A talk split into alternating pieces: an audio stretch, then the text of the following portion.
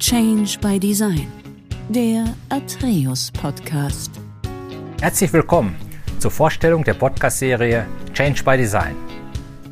Was müssen wir verändern, um zukünftig gerade die wichtigen Infrastruktur- und Großprojektvorhaben deutlich erfolgreicher zu gestalten? Mein Name ist Uwe Germann und ich bin Mitglied im Executive Board von Atreus. Um was geht es? Wir lenken den Blick auf Infrastrukturprojekte und besonders auf den Gegensatz zwischen Change by Design und Change by Disaster. Also, wie kann ich mich bestmöglich vorbereiten, um komplexe Projektvorhaben erfolgreicher zu managen? Ausgehend von der Frage, warum scheitern Infrastruktur-Großprojekte, arbeiten wir heraus, was macht Infrastruktur-Großprojekte in puncto Zeitplan, Kosten, Qualität, Budget erfolgreich? Wir werfen den Blick dabei auf Projektvorhaben, die besonders gut gelungen sind oder solche, bei denen Dinge schiefgelaufen sind. Untersuchen mit Projektinsidern, woran es im Detail gelegen hat.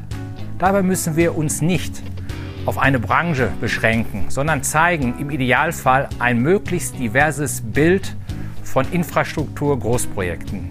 Wir werden uns den Antworten über ein Hexagon nähern, wobei jede Seite in einer Folge betrachtet wird. Das Hexagon steht somit im Mittelpunkt der Fragestellung. Was muss verändert werden, um komplexe Projektvorhaben erfolgreicher zu gestalten? Auf sechs verschiedenen Perspektiven schauen wir dann genau auf diese Fragestellung. Perspektive 1, Verantwortung.